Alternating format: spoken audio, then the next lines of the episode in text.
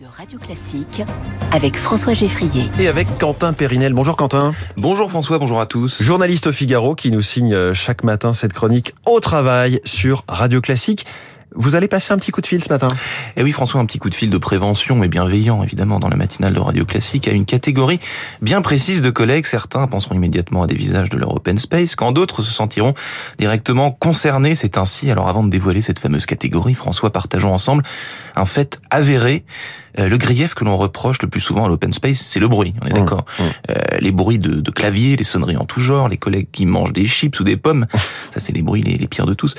Euh, Peut-être ceux qui passent des coups de fil personnels au milieu du bureau. Une Mmh. tentation que je n'ai jamais compris, puisqu'un coup de fil privé, par définition, a vocation à rester privé. A priori, le bon sens de l'être humain voudrait qu'il préserve ses propos personnels, qu'ils soient intéressants ou non d'ailleurs. Et ça, c'est pas la qualité de la discussion, mais bien le geste qui est mis en cause. hein. Ah oui, que se passe-t-il vraiment dans la tête de ce collègue? Est-il sans gêne? Est-il convaincu que ces conversations sont passionnantes, même s'il s'agit d'évoquer une liste de courses ou le compte-rendu d'un rendez-vous chez le pédiatre? Sans faire de généralité, on observe que la plupart du temps, nous avons également affaire à des personnes qui ont l'habitude de parler plus fort que la moyenne. J'ai aussi une théorie, c'est que les individus qui ont l'outrecuidance de passer des coups de fil au milieu du bureau, ce sont les mêmes qui n'ont pas la délicatesse de sortir du wagon lorsqu'ils font la même chose dans le train. Et dans le train, que se passe-t-il?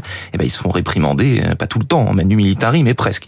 Les voyageurs sont intransigeants au sujet de cette règle et ils ont raison. Euh, donc en open space, il faudrait donc se, se comporter comme dans la voiture d'un train. Eh oui, François, assurément, la seule différence notable entre les deux univers, c'est que dans l'open space, vous connaissez les gens qui vous entourent. Et vous avez donc davantage de réticence à les réprimander. A fortiori, s'ils sont vos supérieurs, alors que dans un wagon, a priori, ceux qui le partagent ne, bah, ne se connaissent pas.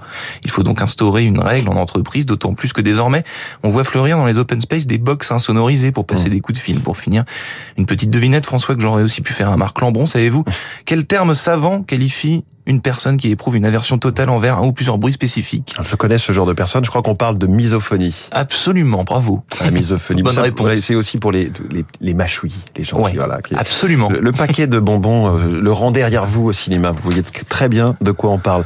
Quentin Périnel, merci beaucoup. Vous allez euh, effectivement sur la plateforme passer votre coup de fil et je vous dis à demain. À demain, François. Très bonne journée. 6h48.